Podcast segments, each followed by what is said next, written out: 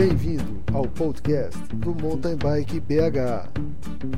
Uma realização Mountain Bike BH.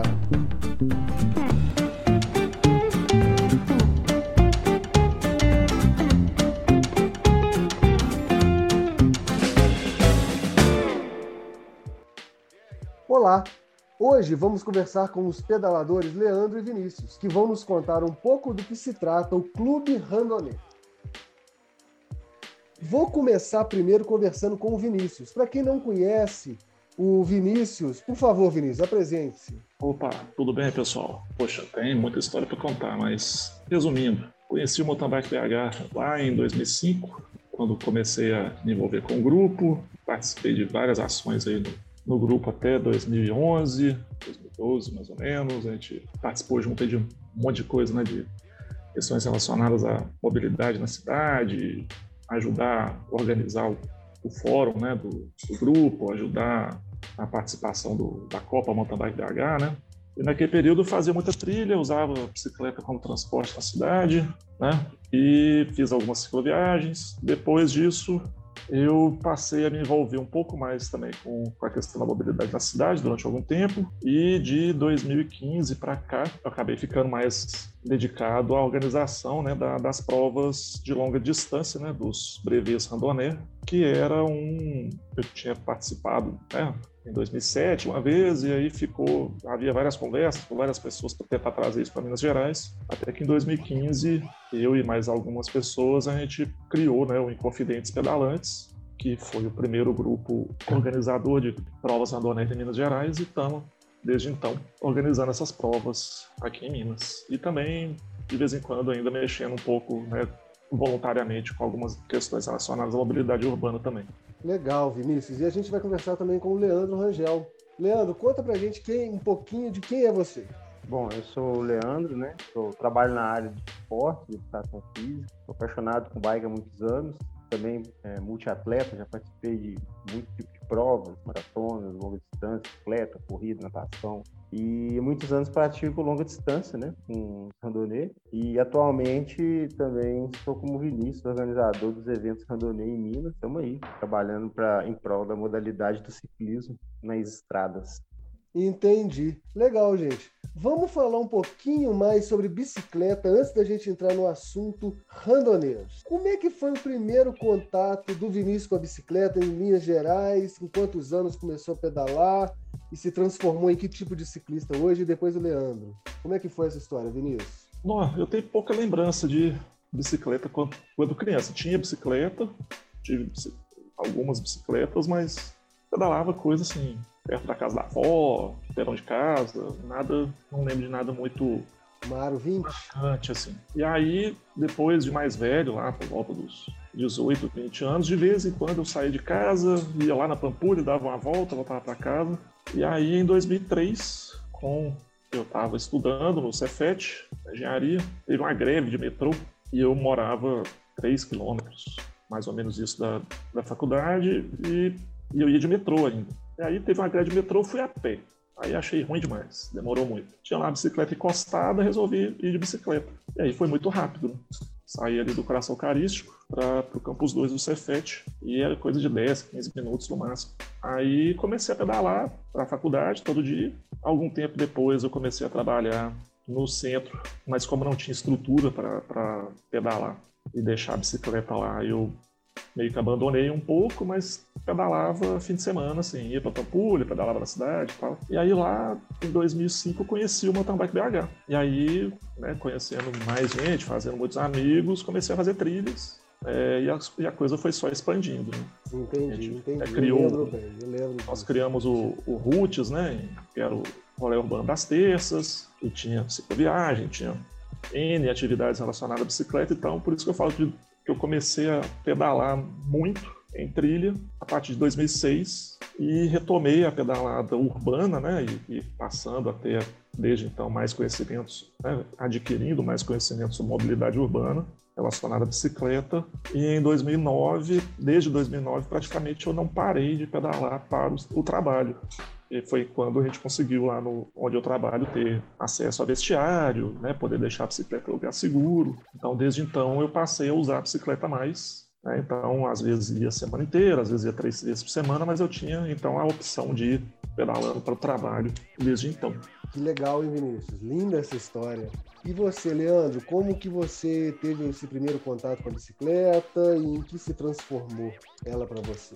É, eu tenho contato com bike desde criança, eu gosto muito. Inclusive tem algumas bikes né, ao longo que a gente vai juntando ao longo do percurso da vida, né? É, em 94, 95 eu comecei a trabalhar, é, pedalar já adolescente assim, com pedais mais longos de mountain bike, às vezes nas estradas, sempre revezando. E quando eu cheguei na época da faculdade, né? Eu sou de Juiz de Fora.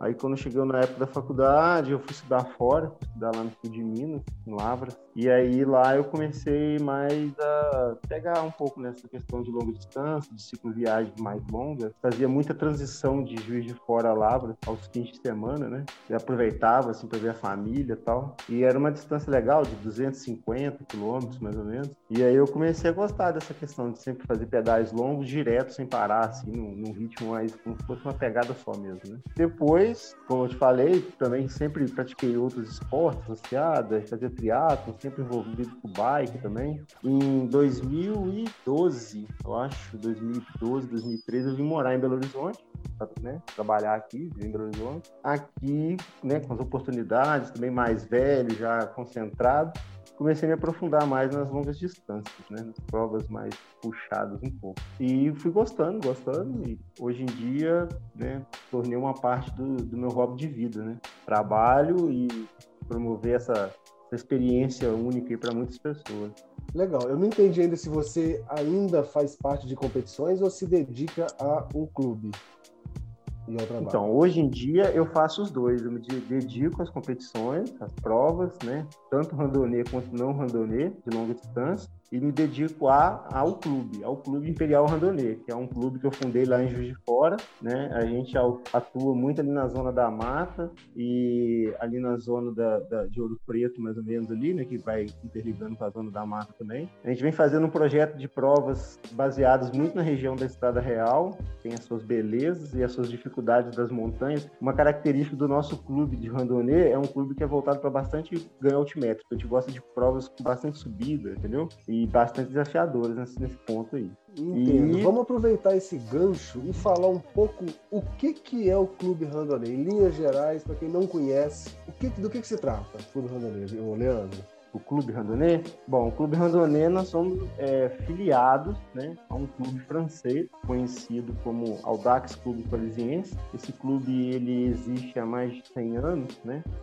Onde ciclistas franceses reuniram na, no século passado para poder fazer, é, com, é, na época era até meio como uma competição mesmo, né, de longa distância entre os ciclistas e alguns ciclistas de alguns outros países, mas de uma forma mais organizada, registrando os tempos de pedalada, os feitos né, conquistados pelas distâncias dos atletas, e, e nisso, né, esse ranking existe até hoje, se não me engano, é, 1920, né? não, 1820, e depois de uma época de muitos anos passou, parou de ser competitivo, né? Tornou-se um evento mais de regularidade, né? É um evento de regularidade. Existem dois tipos de provas ao DAX, né? Dois tipos de provas randonê. Aqui no Brasil a gente faz a solo, que é o ciclista solo tentando bater a meta da rota, que é proposta, em cima de um tempo determinado pela distância.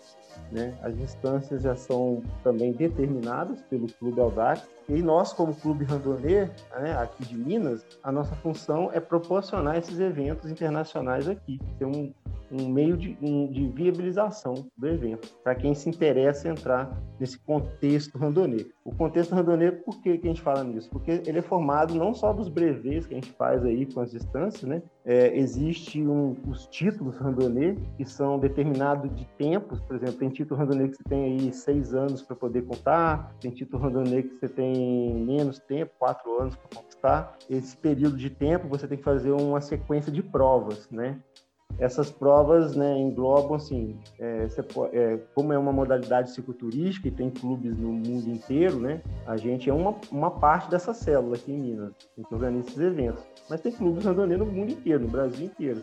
Então o ciclista ele pode viajar o mundo, viajar o país dele, fazer provas de longas distâncias, conhecer lugares diferentes, sempre com uma pegada né, não competitiva, mas muito, muito esportiva, muito exigente exigente de disciplina de treino, de alimentação, de planejamento, de navegação. Então, é uma prova que determina muito disciplina de quem participa. Não basta também somente gostar de pedalar ou pedalar bem. Tem vários requisitos que compõem o randonnê. Então, é um desafio, uma aventura, né, muito legal. É, Existem provas pequenas, que são de 200, aí depois elas vão aumentando a 300, 400, 600 quilômetros essas provas elas são organizadas em temporadas, né? Temporadas de ano em ano. E o ciclista que conquista as uma quilometragem de cada distância no período de um ano, por exemplo, ele ganha um título chamado de Super Randonnée. É um título de um ano. Se ele é, almejar um outro título maior, tipo um Randonnée 10 mil ou um Randonnée 5 mil quilômetros, que são as medalhas condecorativas,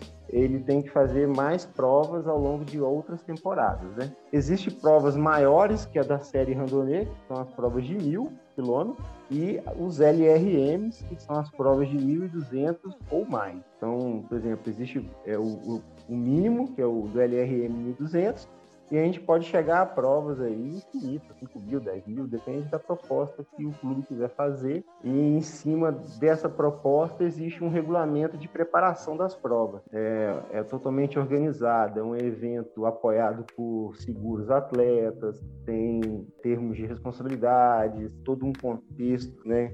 Que a gente faz de assim, é, limitações de pessoas por prova. O ciclista quer fazer uma distância longa, ele não vai chegando e fazendo, ele tem que passar pelas menores, ele tem que se gabaritar. Então, assim, é um, o randonê é mais ou menos isso. É um, como é que fala? É quase que um estilo de vida que o ciclista vai tendo que tomar, porque quem gosta e faz, né, não entra para fazer um ano, dois, entra para fazer muitos anos como artista, fazer provas longas. Né? Existem provas famosas no mundo inteiro, como Paris-Brest, uma prova mais. Paris Smash acho que está entre as 10 provas mais difíceis do mundo, né? E uma das mais antigas. Tem provas na Inglaterra, Londres, tudo acima de 1.200. E para você chegar nesse nível, você tem que passar por nós, nas categorias, né? Como se diz assim, quase que de base, assim, os, os clubes que estão espalhados pelo mundo para a gente formar essas pessoas. Né? Entendi. Vinícius, quer somar alguma informação? Concorda com isso? Tá certinho? O, o Leandro né, esmiuçou bem aí a, a a modalidade, né? Assim, é muito interessante porque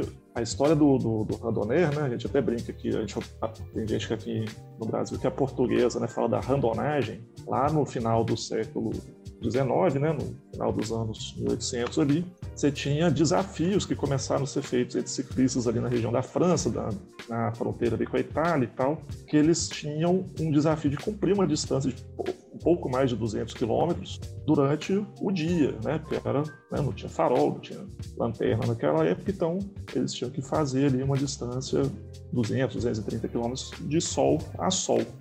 Então a origem começa aí nesses desafios entre né, grupos né, e ciclistas daquela época. E a coisa foi evoluindo de tal forma que chegou no início dos anos 1900, pelo instinto né, natural das pessoas, é, começou a ter a questão da competitividade. Só que quem organizava aquela época teve um racha, porque tinha o pessoal que não queria que fosse competitivo e tinha o pessoal né, teve envolvimento de, de, até de veículos de imprensa, de empresas, né, na França e tal, e aí isso né, uma curiosidade bem legal que isso ajudou a criar a prova mais famosa do mundo, que é o Tour de France. Né? A, a, acho que é 1906, a primeira edição do Tour de France, não lembro, mas ele vem dessa, dessa dissidência. O pessoal que queria fazer a parte competitiva evoluiu para fazer o Tour de France e ao longo dos anos, até chegar em 1921, que o Leandro lembrou aí, que ano passado fez o centenário da primeira prova brevet, né, de 200 quilômetros no formato que é feito até hoje, que é, né, você tem prazos máximos para cumprir essas quatro distâncias que formam, né, o, o, o, o calendário base, né, do, da modalidade. Então você tem 13 horas e meia para fazer 200 quilômetros, 20 horas para fazer 300 quilômetros, 27 horas para fazer 400 quilômetros e 40 horas para fazer 600 quilômetros. A randonagem, né, o randoné, ele ainda se divide nessas duas questões. Você tem a prova que é feita a largada em grupo, né, mas é uma prova individual, onde o ciclista ele se organiza para cumprir a distância dentro desse prazo máximo. E tem o Audax, que acabou sendo o nome que ficou mais fácil né, e mais conhecido em vários países, como no Brasil, como na Inglaterra, na Austrália. Só que o Audax é, ele é até pouco praticado no Brasil, por exemplo, que é o Audax, ele é uma prova de grupo. Você tem uma equipe que pedala junta dentro daquela distância que foi determinada pelo clube organizador e tem aquele tempo para fala para cumprir a jornada. E tenha, né, o, a,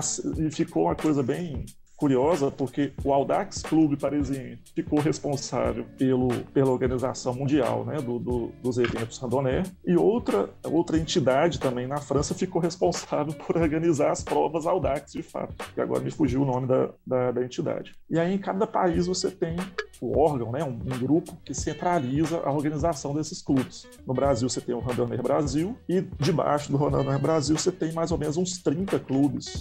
Agora não tem de cabeça quantos são. Que e aqui são em Minas os clubes, que são o Inconfidentes Pedalantes e o clube, como é que chama, Leandro? O Imperial, Imperial Randonner. É, aqui em Minas Imperial. são três clubes. Aqui em Minas são três clubes. Você tem o Inconfidentes Pedalantes, que foi criado em 2015. O Imperial Randonner é de 2019, né, Leandro? É, 2019. 2019 e agora, né, é, esse ano de 2021 foi, saiu, começou o AI, União Audax do Interior, que é sediado lá em Divinópolis, com Daniel. E hum. em vários, né, nos estados brasileiros, você tem uma grande quantidade de clubes no Rio Grande do Sul, em São Paulo, mas você tem é, clubes em Goiás, tem clube em Brasília, tem clube no Espírito Santo, na Bahia, no Paraná, no Rio de Janeiro, em Santa Catarina, se não estiver muito enganado, acho que eu falei que todos os estados. São mais ou menos uns 30 clubes. E aí a graça do, da brincadeira, né, como o Leandro falou, é que você faz uma evolução dentro da modalidade. Então, se você vem fazer os 200 quilômetros aqui com a gente no Inconfidentes Pedalantes e completa dentro desse tempo de 13 horas e meia, por que 13 horas e meia? Ao longo da evolução da modalidade, até chegar lá em, em 1921, eles definiram que a média né, mínima né, para você fazer a, a, essas quatro provas era de 15 km por hora. Então, 200 km dá 13 horas e meia. Então, cada clube estabelece ali um percurso que pode ser um circuito, pode ser um bate-volta, pode ser um misto disso, pode ser todo de asfalto, pode ser com um terreno misto também, não tem, não tem essa restrição. Então o clube divulga, ó, dentro do calendário, quais são as datas, quais são as provas que ele vai organizar. A partir do segundo ano de existência do clube, ele pode organizar, ele tem que organizar pelo menos uma prova por ano, para não ter o seu registro né, desligado. E aí ele coloca lá, dentro do meu calendário, vou ter a prova de 200, o, o, o percurso é tal, dentro desse percurso o ciclista tem que comprovar né, que ele fez o percurso. Então, durante décadas não tinha GPS, não tinha fotográfica, como é que o pessoal comprovava? Deixa eu entender um pouco hum. mais, para quem não sabe também, e para eu mesmo entender. Essa Sim. prova, esse dia específico que você vai cumprir os 200 quilômetros em 13 horas e meia, não é uma data pré-determinada, não. É, um, é uma janela de é, tempo. Sim. É uma data não, é, pré-determinada. É o calendário. calendário anual. Você tem um calendário anual que começa, ele é baseado mais ou menos né, no, no período do, do final do verão lá na. É verão? É lá no, no hemisfério norte, né? Porque ele começa ali no, em outubro. Então é de outubro a outubro o calendário randonné. Então, todos os clubes submetem ao, ao seu a entidade nacional o calendário que eles propõem para o ano seguinte, né, para esse outubro a outubro, e aí eles, todos os clubes divulgam. Então, se você entrar na página do Confidência Pedalantes, tem todas as datas, com todas as distâncias, né, do Imperial Randonné tem, do Clube de São Paulo, do Rio Grande do Sul, todos os clubes têm. E no, na, na página do Randonné Brasil tem o calendário nacional, né, com todas as datas do país. Aí Entendi, os ciclistas tava... se organizam. eu quero fazer 200 quilômetros. Então, estamos agora dia 3 de março. Ele entra no, no site do clube e vê, ó, dia tal, tenho 200 quilômetros lá no, no clube e Confidentes Pedalantes. Então, ele vai se inscrever e no dia né, determinado, dia 26 de março, por exemplo, ele vai lá e vai fazer a prova de 200 quilômetros. E vai largar todos os interessados, vão largar nesse mesmo momento, nesse mesmo Sim, lugar. Isso na mesma data eu posso fazer as quatro provas. Eu posso, né, eu, clube, né, posso, tá lá, no dia 26 de março eu vou ter as quatro distâncias. Não tem jeito o cara fazer as mesmas, as quatro provas de uma vez, claro. Mas então ele se inscreve por 200. Aí outro, outra pessoa vem e se inscreve por 300 e tal. E aí ele completa os 200. Completando os 200, ele ganha, ele, ele vai ter esse, esse, esse feito registrado. Mas você então, dizia sub... que, que não tinha GPS na época. Como que ah, tá. fazia tá. ou como que ah, faz? Tá. Como é que ele foi feito por décadas? Hum. Né? Como que se comprovava? Então o clube definia o, o, a distância, né? 200 quilômetros. Vamos colocar aqui de Belo Horizonte a Molevade, a Molevade e voltar. Vamos esquecer que a estrada é ruim, mas só para pegar os 100 quilômetros. De Belo Horizonte a Ouro Preto, fica mais, mais pedalável né? e mais seguro. 100 quilômetros. Saiu da Praça Tiradentes, em Belo Horizonte, segue a BR, vai até a Praça Tiradentes de Ouro Preto e volta. 200 quilômetros, certo? Como que ele comprovava que ele tinha feito esses 200 quilômetros? Ele, chegando lá em Ouro Preto, por exemplo, ele ia pegar uma nota fiscal, um recibo, um carimbo num restaurante lá, na Praça Tiradentes, ele ia guardar isso consigo, né, e devolver para o organizador na hora que chegasse aqui de volta em Belo Horizonte. O organizador, é, todos os organizadores, eles têm um, um passaporte, né, que é um um documento onde ele vai registrar que, ele, que o ciclista né, passou pelos locais indicados. Isso era enviado pelo correio para o órgão nacional, que juntava de tempos em tempos os passaportes dos clubes e mandava para a França. Lá na França, o pessoal carimbava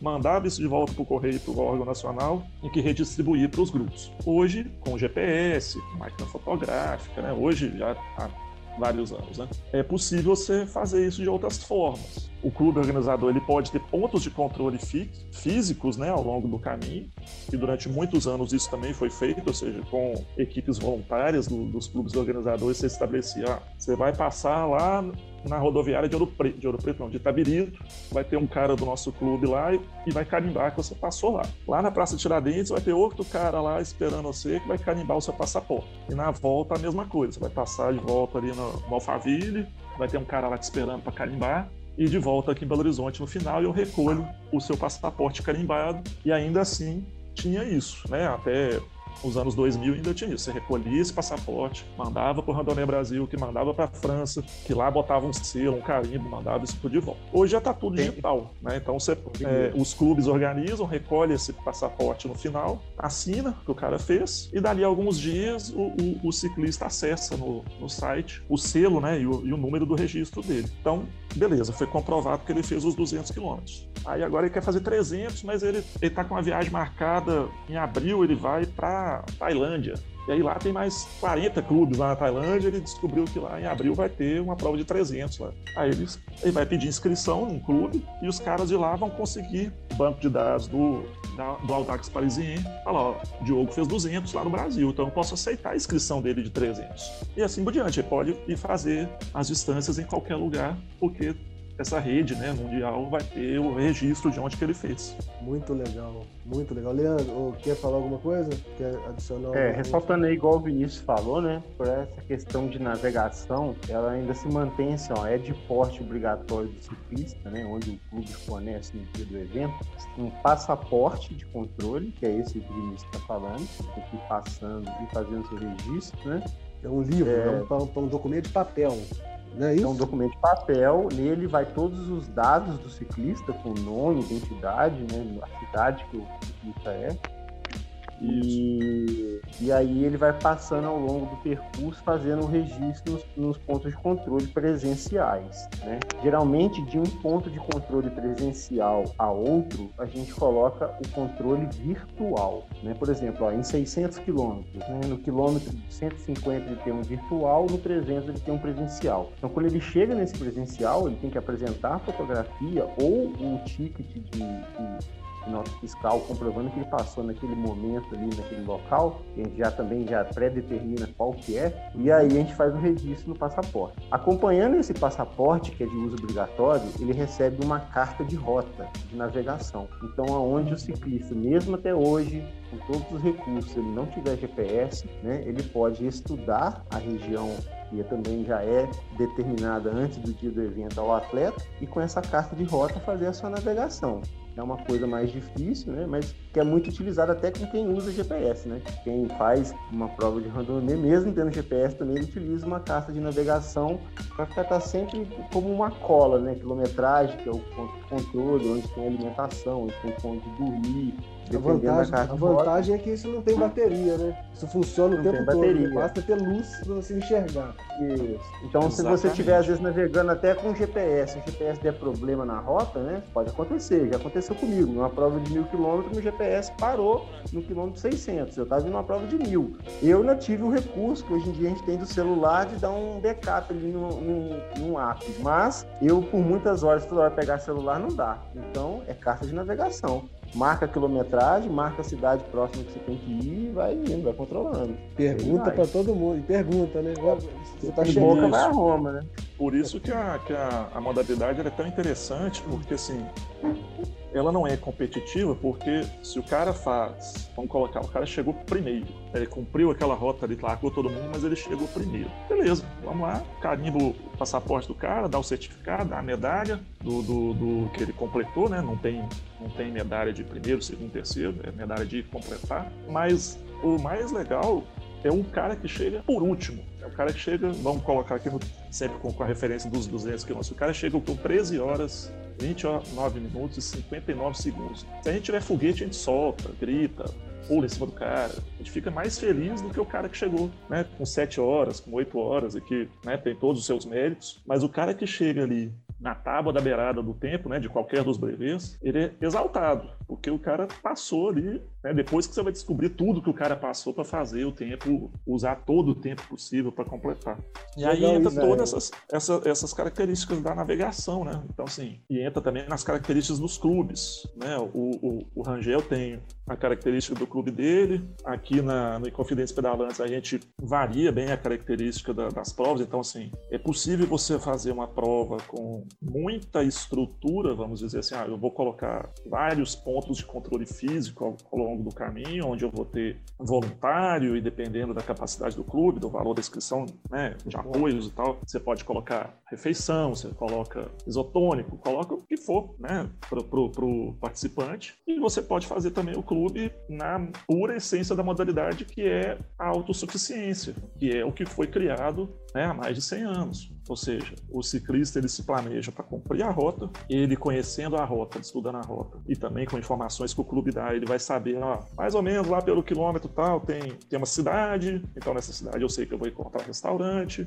ou uma loja, ou um supermercado, então vou me planejar para chegar lá, eu vou comprar minha água, eu vou comprar alguma coisa de comer, né? À medida que, a, que as distâncias vão aumentando, ele se planeja, fala, não, 600 quilômetros, são 40 horas. Não vou fazer, eu não planejo fazer 40 horas direto. Eu quero chegar lá no 300 quilômetros, dar a dormida lá de duas, três horas e depois seguir. Então, os clubes normalmente indicam né, locais de hospedagem, nesse caso, dependendo do, da forma de organização, o clube vai ter o ponto realmente físico e vai colocar o que o pessoal chama de drop bag, né? ou seja, na largada você entrega ali uma mochilinha, uma, uma sacolinha para o organizador, que vai ter ali uma muda de roupa, um, algo que você precise, que você acha que você vai precisar do meio do caminho para frente, e o organizador te, te entrega né, ali na, no meio do percurso e depois no final do percurso, por exemplo. Mas isso é livre para pro, os clubes organizadores. Tem provas aqui no Brasil, por exemplo, lá o Leandro vai me ajudar, o Audax Floripa, né? Acho que chega a ter mil inscritos, tem uma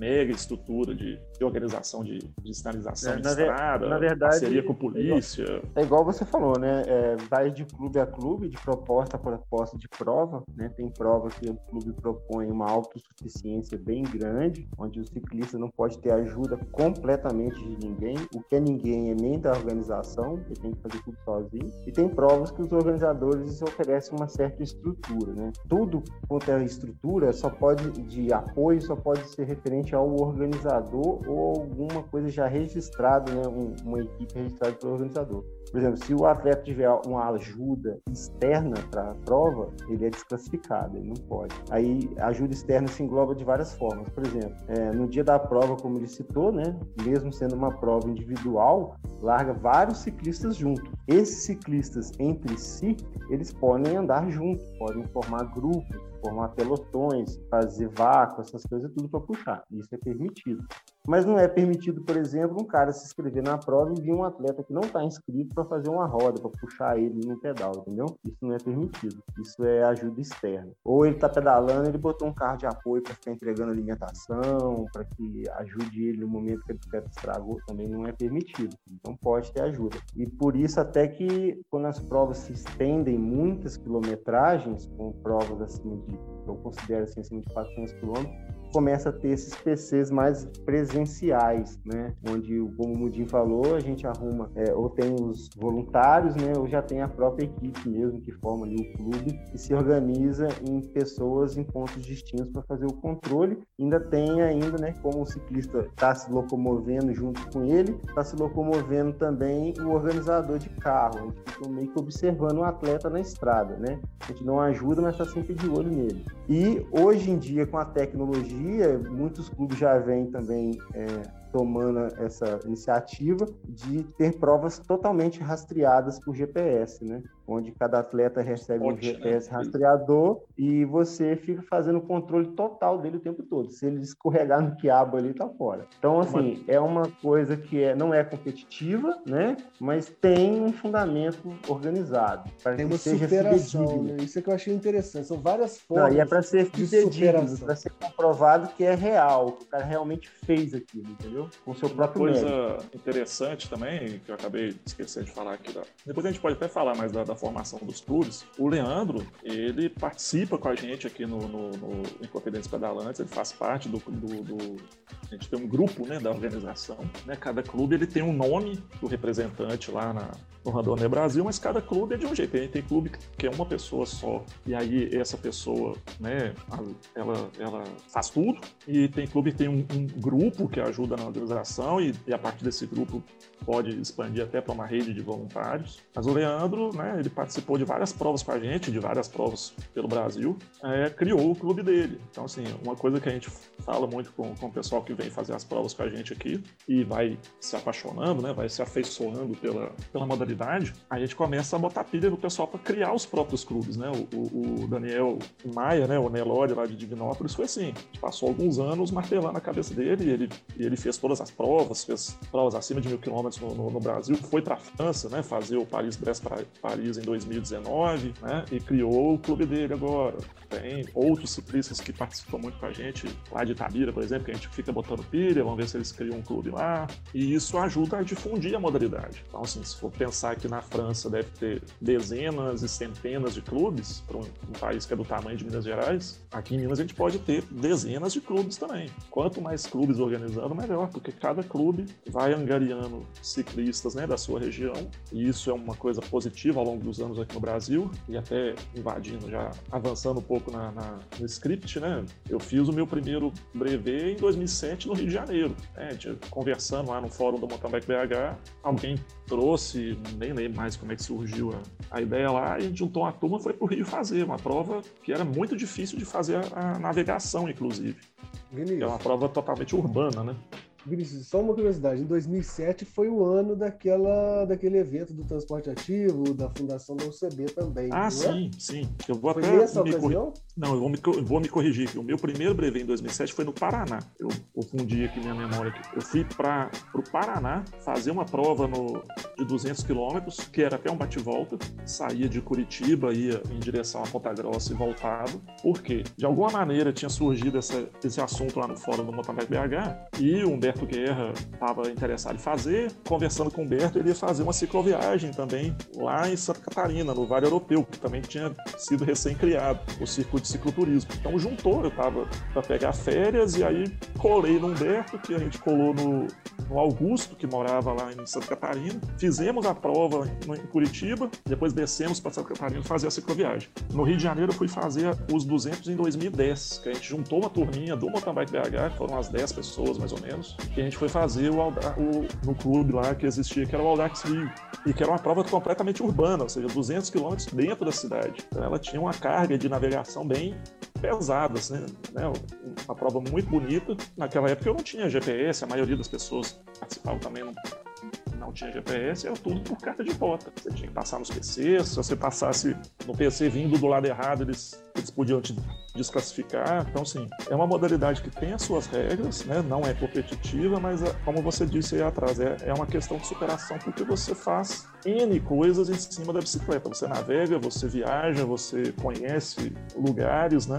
Então é muito interessante, assim, é uma coisa bem diferente da competição, que você vai lá, tem um, um circuito, né, um percurso já demarcado e você segue o fluxo, né? Você dá tudo de si, né? Você entrega dá tudo, tudo de tudo, si, você não tem, você quer chegar na frente de todo mundo, né? Mesmo que seja em penúltimo lugar, mas você quer chegar na, na frente de quem você conseguir chegar. E na, no Randonair, né? A questão é você quer chegar, né? E, e quanto mais Como gente você chegar, vai conseguir chegar, né? é, você quer conseguir chegar. E Porque, por exemplo, a gente tá- a gente está falando assim de muitas provas, das provas iniciais, e quando ela vai aumentando, né, igual pegar numa prova de 600, né, requer muito planejamento, né? O que carregar na bike, é, o que que eu vou, como é que eu vou fazer no sono, né? Como é que eu vou virar uma noite inteira pedalando, e aí vai, tem vários Mesmo- planejamentos. É Mesmo falou, porque são quando você, vivências. quando você vai brevetando, né, você vai seguindo esse roteiro, você vai acumulando uma experiência que te possibilita É. justamente fazer o, o seguinte, o seguinte, o seguinte.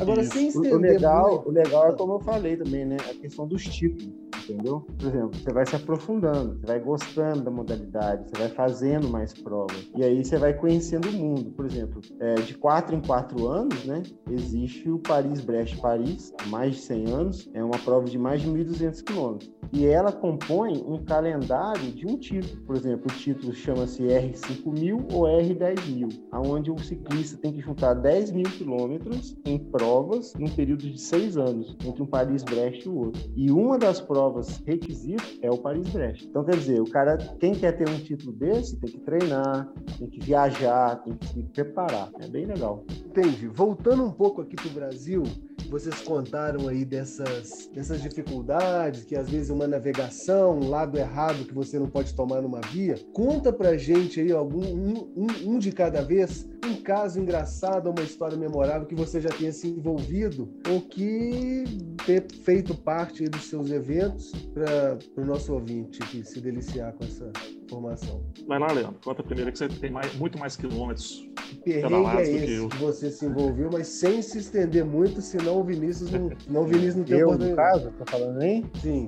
Isso. Ah, não. Histórias tem muitas, né? De errar caminho, andar 30 quilômetros errado, ter que voltar. É, ciclista que terminou a prova, mas pegou um caminho diferente. Quando chegou lá, o organizador mandou voltar e fazer tudo de novo, o pedaço final. Já, já aconteceu isso também. É, uma vez eu fui fazer uma série de provas em Goiás. Lá eles costumam ofertar, às vezes, todas as quilometragens até mil quilômetros de uma forma que você pode fazer todas as provas. Né? Entre o término de uma prova e outra, como a prova ela tem o seu horário de início e fim, né? Você pode fazer sequencialmente todas as provas. E eu fui lá, era, a soma total dava 2.500 quilômetros em oito dias. E no quilômetro 1.000 eu tive uma queima do meu GPS, eu cansado, eu comecei a andar na BR em, em voltas. Na- um, um batidão que era uma linha reta, eu ia e voltava no mesmo lugar toda hora e me fiquei perdido, até eu querer desistir do negócio. Tem muita história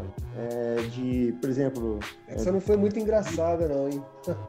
é, cara, tem. é, depende, né? No dia foi engraçado, sabe? Porque eu ficava perdido ali e tal, e enfim, foi, foi até engraçado. Entendi. Mas, sei lá, cara, tem muita história é, de erros, assim, né? É mais é o cara errar e andar uma quilometragem muito grande, ser aquele sacrifício pra terminar, né? É Como esse ciclista que eu falei, por exemplo, que chegou lá, o organizador falou assim: ó, volta e faz o pedaço final. Ele contando a história dele voltando, a dificuldade que foi, a superação dele conseguir fazer tudo de novo, ele conseguir a distância, e aí vai, né?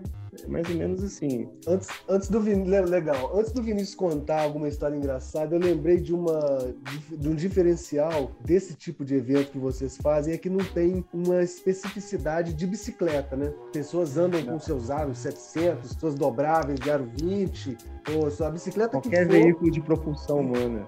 Então as elétricas estão de, de patins você pode. As elétricas estão de fora? Elétricas de fora, tem motor, né? Entendi. Vinícius, você quer contar algum perrengue que você tenha passado, ou visto alguém passar, ou se safar? Ah, tem muita história, como o Leandro falou. Dá para falar do meu primeiro brevet, por exemplo, que foi lá em Curitiba. Porque assim, igual a gente estava conversando, quem pode fazer o, o, a modalidade? Qualquer ciclista que queira né, se desafiar. Então, se o cara pedala com frequência durante a semana, 20 quilômetros várias vezes por semana, ele consegue, depois de alguns meses, falar, não, eu posso tentar os 100 quilômetros, né?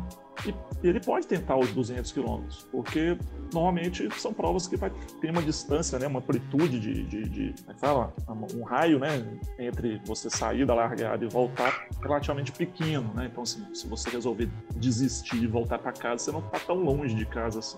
Então, olha só, em 2007 eu saí de Belo Horizonte e fui baixar lá em Curitiba para fazer uma prova de 200 quilômetros e, e fiz. Acho que eu gastei umas 9 horas, o que para mim era um tempo espetacular e depois eu nunca mais consegui repetir o tempo. Mas assim, na hora que eu terminei a prova, eu falei assim, eu não vou fazer esse negócio nunca mais. Tô moído, tô destruído, o joelho não funciona, tudo doendo.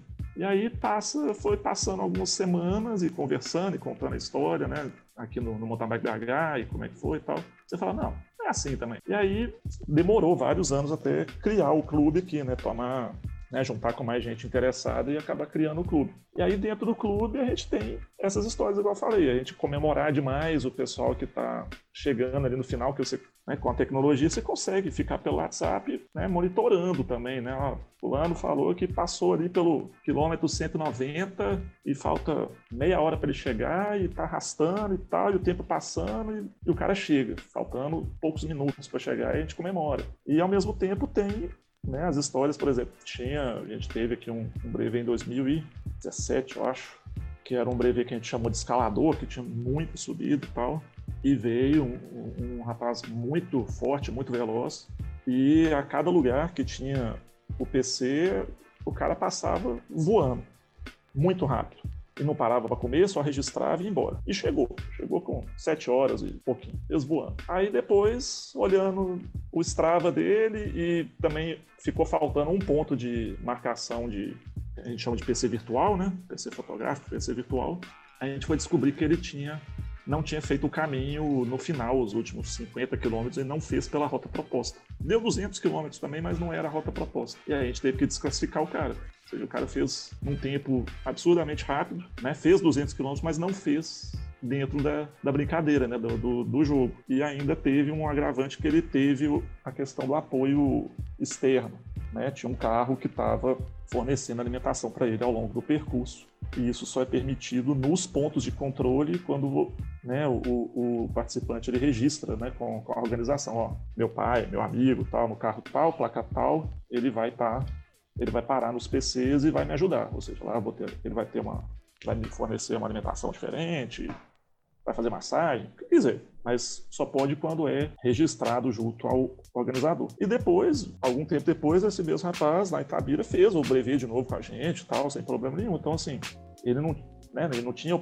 ele não tinha intenção de de burlar a regra nenhuma e tal. Ele simplesmente não, não se atentou à carta de rota, baixou a cabeça e foi embora. Então, você, o, o, organizador lida com as duas coisas, né? Já teve caso da gente estar tá organizando prova e aí liga a esposa de um participante e fala: Ô, cadê o João? O João passou pelo quilômetro 120, deve ter um, uma hora. Não, porque ele falou que ia estar aqui em casa meio-dia, já são quatro horas da tarde, ele não chegou. Vai, paciência, ele tá pedalando.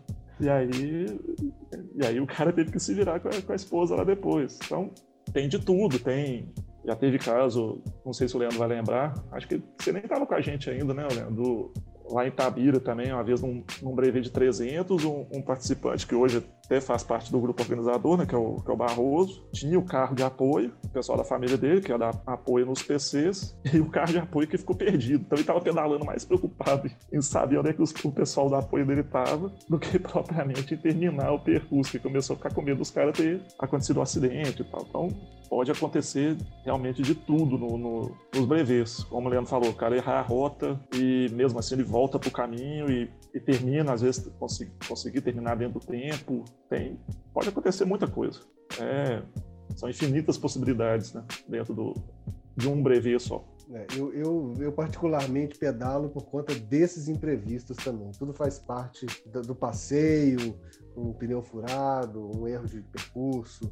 Para mim, a diversão no ciclismo é isso. E, e é o que me leva a perguntar para vocês, antes de seguir o nosso script, é, vou fazer aqui um jogo, um jogo, três perguntinhas rápidas aqui para vocês dois, para responder com poucas palavras, antes de voltar aqui para o nosso, nosso, nosso roteiro. É, vou começar com o Vinícius, tá, Vinícius? E o Leandro, sempre na sequência, por favor, se atente também a responder. São três perguntas rapidinho para a gente conhecer um pouco mais de vocês, tá? Vinícius, com poucas palavras, o que, que significa bicicleta para você? A bicicleta é só coisa boa, né? Bicicleta é você poder conhecer lugares dentro da sua da própria cidade, longe, aonde você, né, sua cabeça inventar que você quer chegar, você consegue ir de bicicleta, né? Fazer muitos amigos, né? Esvaziar a cabeça. Então, assim, bicicleta é só coisa boa. Legal, legal, Vinícius. Leandro, tentando não repetir o que eu imagino que pode significar bicicleta para você também, que o Vinícius já tenha falado, o que, que significa bicicleta para você? Bicicleta para mim é um estilo de vida mesmo, né? De, de propósito aí que eu venho, eu acho que eu sigo, muita gente segue também, né? É, é uma forma de ampliar os horizontes, né? Você conhecer novos lugares em longa escala e assim envolvendo novos amigos, novas experiências, né? Então, traz saúde, alegria, muito bom. Legal, legal. E muito, também muito transporte muito bacana. Muito positivo isso. Fico, fiquei emocionado aqui até. É, Vinícius, a bicicleta perfeita existe e qual é? essa, essa pergunta é difícil. Se você for olhar por um lado bastante prático, a bicicleta perfeita é a que você tem. Né? Ou seja, a gente falou que para a modalidade você pode fazer qualquer bicicleta, né? desde que ela esteja em boas condições de uso, não precisa ser nem uma bicicleta caríssima, né? você vai ter que lidar com o seu equipamento, com o seu corpo para lidar. E para muita gente a bicicleta perfeita tem que falar, é a próxima, né? É, é uma que você está sempre ali. Às vezes você sonha em ter uma bicicleta de modelo tal, pode ser uma retrô, pode ser uma super moderna e tal. E tem gente que fala ainda que, aí já não é a bicicleta, mas o número de bicicletas, né? Tem gente que fala que o, a quantidade de bicicletas que você precisa ter é N mais um, né? Aí também não pode, vai depender da cabeça da, da pessoa de várias de várias muito formas. Muito né? interessante, muito interessante. Eu não tinha pensado que a bicicleta perfeita pode ser a próxima, mas é pertinente. E Leandro, para você, a bicicleta perfeita existe e qual é? É, como o Mudim falou, é que, é, é que você pode ter, né? Mas o, o que eu acho mais legal do, do mundo da bike, né, é que às vezes né, uma pessoa comum nunca pode chegar a ter uma Ferrari, mas ela pode ter uma Ferrari das bikes, né? Só basta de, de planejar. e aí é tudo uma questão de prioridades, né? Cada um prioriza aquilo que quer. Legal, muito legal. Agora uma a última perguntinha dessa, desse quiz rapidinho. Vinícius, como que você enxerga o futuro das bicicletas? Cara, bicicleta é um negócio que, que integra, né? Então, assim, eu acho que até, né, o futuro é ter bicicletas de todos os tipos, como a gente já tem muito hoje. É, tem bicicleta elétrica e tal, mas assim, a, as bicicletas elas passaram a, a, a possibilitar, possibilitar muitas coisas para diversos públicos, né? Então, assim, você tem as bicicletas dobráveis, que permitiram muita gente a integrar com o transporte público ou com outros modos de viagem de bicicleta. A própria bicicleta elétrica ela permite pessoas que têm limitações físicas, né, para poder conseguir pedalar, né? Então, sim, eu acho que bicicleta, ela, desde que ela foi inventada, ela só tem a contribuir e ela só só veio trazer coisas positivas, né, para a humanidade. Então, jogar bem alto mesmo bicicleta é ela sempre foi e sempre será o futuro, né? A melhor solução, uma das melhores soluções de transporte do futuro, mas na sua mão aqui no presente. Muito legal, Vinícius. Leandro? É, a bike, né, ela como meio de transporte, só tende a aumentar, né, principalmente em transporte urbano. E como o Vinícius mesmo citou, é, um, é o futuro mesmo, principalmente de, de locomoção urbana. É, tanto que, se a gente for perceber a história, né, há anos atrás, começou-se a fabricar bicicletas, das bicicletas vieram os carros, né? Tanto que tem é, é, grandes montadores de veículos que começaram montando bicicleta e que hoje em dia está vendo um futuro inverso, né? Muitos já estão voltando até para a construção de bike novamente. Por quê? Porque com a superpopulação, né, os meios de locomoções urbanas aumentando, né, o transporte mais individual, mais próximo, mais rápido, a bike é muito eficiente, né? Além de não poluir, não gastar, muito bom. Faz um bem para a saúde. Só tem coisa positiva. Legal, legal, gente. Vou voltar aqui agora para o script, então. Obrigado aí pelas, pelas opiniões aí brilhantes. E eu queria falar um pouco do calendário 2022, que certamente já está online, né? Já está disponível para os interessados. É, queria que cada um de vocês falasse um pouquinho do seu próprio calendário. É, se quiser começar pelo Leandro agora, talvez dar um descanso para o Vinícius. Manda ver, Leandro. Bom, é, né, nós temos aí o calendário do Imperial Randonê, ele está disposto no nosso site, que é www.imperialrandonê.com.br. Nós também temos nossa página no Instagram, onde quem quiser acompanhar lá e ver o nosso trabalho também vai ter um acesso não só à nossa página web, como também ao nosso calendário lá postado. Né? Esse ano a gente tem um calendário bem extenso, nós vamos ter ainda a série randonê completa, vai ter várias provas de 200, 300, 400. Nós temos ainda, acho que umas três provas de mil quilômetros também, que nós vamos realizar esse ano. Esse ano é um ano que a gente decidiu investir muito nas provas, nas, nas longas, para divulgar mesmo, para fixar a galera na modalidade. Quer dar uma palhinha? Vamos lá. O calendário em confidência então, o nosso calendário está bem recheado também, mais ou menos uma prova por mês até setembro. E dentro né, do nosso site, né, no www.inconfidentespedalantes.org, e a gente está também no Instagram, no Facebook e outras redes também. A gente vai fazer as provas todas, né? uns 200, 300, 400 e 600 quilômetros. Né? A gente faz uma prova de mil por ano. A gente vai seguindo aí, torcendo aí para a pandemia e arrefecendo né, cada vez mais. A gente teve que cancelar aqui uma prova em fevereiro, mas estamos bastante confiantes que a gente vai fazer a prova de março. Teve isso também, né? No, em 2020, 2021, os clubes acabaram parando, né, por conta da pandemia, e vão começar a voltar no segundo semestre de 2021. Mas as nossas provas, elas são sediadas aqui em Belo Horizonte. Durante alguns anos a gente fez algumas parcerias, né, fez provas em Divinópolis, então, em Paladares, Lafayette, Tabira, mas assim, é uma coisa que a gente até não falou aqui, os clubes, a maioria dos clubes são amadores, né, então assim, é, é um hobby, né, quem tá, tá quem está organizando faz pelo gosto mesmo, né, de difundir a modalidade, de, de proporcionar essa experiência para as pessoas.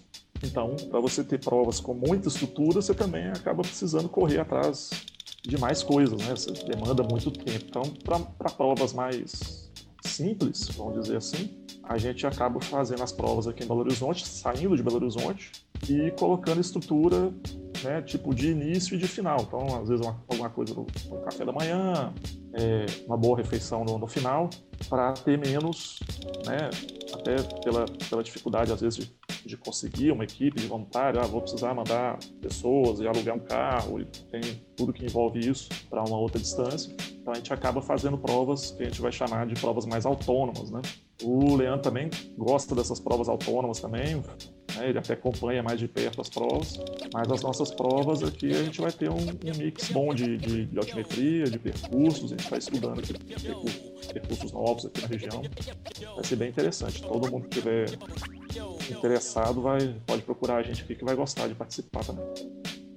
Legal, legal. Pelo que eu entendi, é, é, é essa conexão né, da personalidade do de quem tem um clube para poder fazer provas de acordo com o seu gosto. Eu gosto de provas que passam nas cachoeiras. Vou fazer prova cheia de cachoeira. Uma prova que é só asfalto e passa por dentro da cidade, ponto turístico. Essa é a prova que eu vou organizar.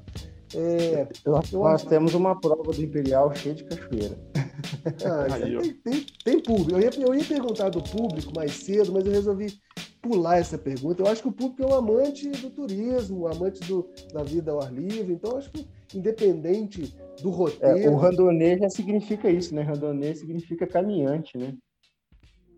Legal, legal. é o viajante ali, né? O, é, é, bem parecido com o flaner, né? Que é mais urbano, assim, mas é o cara que contempla, né? É uma, é uma modalidade que, que até no, no, slogan lá fala que, que, o, que a modalidade ela é, é, ela é de superação e contemplação, né? Então, assim, Legal, muita gente muito. vem fazer, a, vem fazer a prova, você tem do, nas duas pontas. Tem a pessoa que vem porque está pedalando e achou interessante ter um desafio. Hum. Tem atletas já muito experientes que participam de competições ou participaram de competições e falam assim, ah, querem experimentar uma coisa menos da obrigação, né, de, de, ter que ganhar de alguém, né, de ter que cumprir uma aquela obrigação, não, eu tenho que chegar na frente, né, eu tenho um, menos opressiva, de... né, digamos assim. Isso, então assim. É uma porta, é uma porta de entrada também, né? Por exemplo, é, nós temos uma prova é, fixa do randonê que chama é, é Super Randonê Permanente, e agora, dia 18, eu vou ter três ciclistas fazendo a prova para treinar para um evento que eles vão fazer na Itália, um, um, um tour de mil quilômetros lá na Itália. E a preparação deles vai ser fazer essa prova de 600. Quer dizer, então é um, a, o randonê também é para isso, é para, né, como o Vinícius falou, atletas renomados ou pessoas que gostam de se aventurar um pouquinho mais, treinar, se preparar para outros desafios. Né? Achei interessante. Tem competições em provas né, de 200 quilômetros, em provas de 200 quilômetros é muito comum você ver triatleta. O atleta vai treinar com a gente. Muito comum. Pelo que eu entendi do calendário que vocês falaram, então, quem tem interesse em começar ainda há tempo, né? O, o calendário ah, 2022 tem, temos as provas de entrada, temos as provas de médio rendimento e as, de, e as mais exaustivas também. Isso. Se o cara quiser, ele pode só não, ele pode iniciar uma pequena por ano, ele pode iniciar fazendo uma série por ano, ele pode se aventurar até o máximo. Aí basta ele. O calendário, como ele vai outubro, né? Agosto, é outubro, então ele tem muita prova ainda, não só em Minas, como todo, todo o Brasil. E é interessante que muito os clubes, né, eles organizam, por exemplo, é uma modalidade, né? Ou seja, tem essa tem a, a dinâmica da prova, que é a navegação, são os pontos de controle, né, o tempo de tempo máximo para você fazer a prova. Então, por exemplo, é, vários clubes organizam desafios de menor distância. A gente já fez desafio de 50 km, de 100 km, que a pessoa fala, ah, 200, eu não vou encarar 200 ainda, não sei se eu dou conta. Né? Às vezes a cabeça da pessoa ainda não está preparada, apesar dela já fazer trilha. Não precisa ser avançado. Né? É, o que eu falei aqui, ele precisa ter frequência de pedal. Tem, mesmo que seja todo fim de semana, duas vezes por semana, ele tem que ter frequência de pedal. E aí a pessoa vai e faz os 100 km, por exemplo. Pode ser, vamos contar aqui de Belo Horizonte, vai lá em Lagoa Santa, dá uma volta no aeroporto de Confins e volta para Belo Horizonte, né, adiciona um pouquinho aqui e ali dá os 100 km. E às vezes o cara nunca tinha feito isso, de sair da cidade pedalando. E aí ele descobre que ele consegue, né, que não é mais só pedalar dentro da cidade ou pegar o carro e fazer uma trilha numa cidade próxima, ele consegue é, furar né, esse, esse, essa limitação, falando, ó, eu fui lá em Sabará, fui lá em Lagoa Santa, fui lá em Pará de Minas, pedalando e voltei. Né? Então, assim, ele começa a criar, e aí ele não é só um homem, né? A gente busca também incentivar as mulheres também a participar, e é cada vez mais importante né, que elas participem. É, a pessoa descobre, né, outra, outra forma de usar a bicicleta ali, né? Ela, ela às vezes pensa, ah, eu tenho que fazer uma cicloviagem, eu tenho que ir para tem que viajar para longe para fazer, não. Isso pode ser o princípio de, de um leque de coisas que ela vai fazer, inclusive o cicloturismo, né? E até mesmo depois querer ir para competição e tal, mas assim, é, um, é uma prova que, que te abre muito a cabeça em cima da bicicleta. Legal, gente. Olha, eu fiquei muito feliz com as informações que vocês trouxeram. Muitas das histórias eu nem imaginava como é que era. Agora eu já consigo explicar para alguém do que se trata, porque tem gente que me pergunta sobre isso e eu indico o site. Então eu pergunto para vocês se vocês querem deixar algum contato ou um Instagram. Sei que vocês já falaram o endereço dos sites, mas se quiser, Leandro, vamos começar por você. Fala de novo aí os contatos que você acha importantes para quem tem interesse conhecer um pouco mais do trabalho. Tá, é, nós temos aí o nosso contato né, via do Instagram, que é o Imperial Randonê, né? Ou pode ser por mim também, pelo Leandro Lima Rangel, lá no Instagram. Né? E eu geralmente no Instagram eu deixo o meu contato de WhatsApp. Então quem quiser às vezes tirar uma dúvida, perguntar alguma coisa, é só mandar lá para mim que eu respondo. Eu fico aberto a, a tirar essas dúvidas, né? encaminhar os sites, né? os sites de conhecimento da modalidade, de calendário, descrição de tudo, como deve ser feito. Legal. Vinícius, quer deixar um contato para quem, quem, quiser se aproximar mais desse mundo randonê? Isso, a gente está à disposição aqui no Inconfidentes Pedalantes, né? www.inconfidentespedalantes.org, né? No site tem, lá nos menus do site, tem links com explicações sobre a modalidade, né? É, tem o calendário, tem os posts, né? Que a gente deixa no site de inscrição, e aí a pessoa também pode ver os posts das provas anteriores, onde tem lá uma série de explicações sobre equipamentos obrigatórios, o que, que a pessoa tem que fazer, ou o que, que ela pode, o que ela não pode fazer. Tem regulamento, tem tudo lá, né? em todos os sites dos clubes tem isso, né? para cada prova que a pessoa, o clube lança, ele coloca as, essas informações. A gente está nas redes sociais, como Inconfidência Pedalantes no no Instagram, no Facebook, no Twitter, no Mastodon, tem canal no, no Telegram. Né? É, depois que as pessoas participam com a gente, a gente insere também o telefone delas num grupo de ciclistas aqui no Telegram também, então o pessoal fica trocando ideia. E até fazendo também uma propaganda aqui para o André Schettino, que foi um dos fundadores aqui do, Confidência Pedalantes também. Se você jogar no YouTube, no canal Até Onde, até onde Deu para Ir de Bicicleta, ele fez há umas duas semanas um videozinho, né, uns dois, três minutos, bem didático também, explicando o que, que é a, a modalidade randonê. É bem interessante também. Então, assim, fica a dica também para quem quiser começar a conhecer também. É, nós vamos, ah, só para rebater aqui, né? É, quem se interessar, nós vamos estar fazendo provas do Imperial em Juiz de Fora, esse ano ainda. Nós vamos ter uma, uma prova também largando de Diamantina. E nós vamos ter uma prova mista, né, para quem gosta de fazer um brevet com um pouco de trás de terra, na Serra do Vitipó. Muito As provas do Leandro são sempre muito boas. Quem, quem quer se desafiar com percursos bem casca grossa, pode ir lá atrás do, do Leandro, que vai estar bem servido também. Vou finalizar então agradecendo aqui aos dois pedaladores, Leandro e Vinícius, né, que nos brindaram com essas informações. E até a próxima.